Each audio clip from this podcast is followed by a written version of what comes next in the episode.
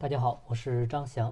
啊，今天啊是有网友提问，问到了这么一个问题啊，提出给了员工股份，员工有钱了啊，他要是自己出去单干怎么办呢？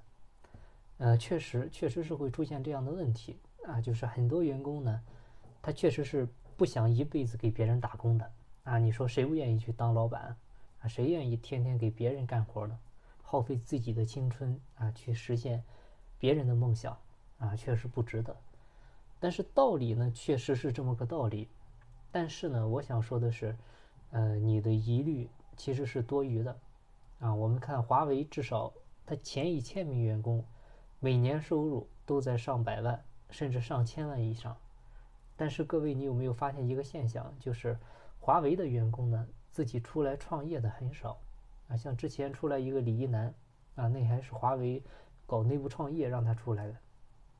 为什么呢？其实，我们还是要分析人性的底层逻辑啊，就是如果他在你这挣钱很容易的话啊，比他出去自己创业啊，比他创业挣钱容易，那么他是绝对不会出去创业的啊。当过老板的都知道，当老板太痛苦了啊，因为我的工作就是每天接触这些老板，天天听他们提问题啊，我就觉得老板呢其实是很可怜的一类人。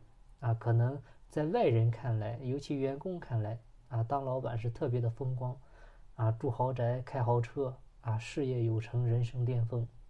但是，真跟你们一沟通呢，我发现，哎，确实很可怜，啊，基本上都是晚上十二点睡不着觉，啊，你说公司里面一堆烦心事儿，回家了你跟老婆说，老婆不理解，啊，公司里呢你跟员工说，啊，他们觉得你忽悠他，所以很多老板呢就愿意。找我聊天啊，一聊呢就聊很多，聊好久。所以呢，要不我说老板可怜啊，公司赚钱的时候呢怎么都好啊，稍微有一点风吹草动啊，员工呢可能就考虑离职了啊。再难一点的就是，基本就是员工跳槽啊，老板跳楼了啊。你说怎么不可怜？那言归正传，如果说他在你这挣钱很容易，他是绝对不会出去创业的。而这个时候，你的任务呢，就是让他能够挣更多的钱，而不要担心他挣到钱，挣到很多钱呢会出去。而这期间呢，这个过程会出现的一个问题就是，如果你的内部管理出了问题啊，就是你分赃不公的话，这个时候呢，他一定会出气啊。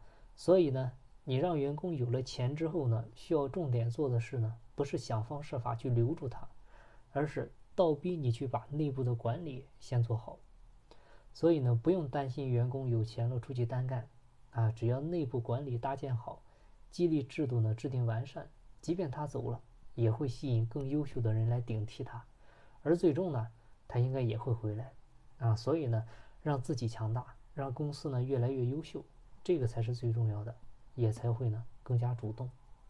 好，今天的分享呢就到这儿，感谢您的收听。金不在西天，金在路上。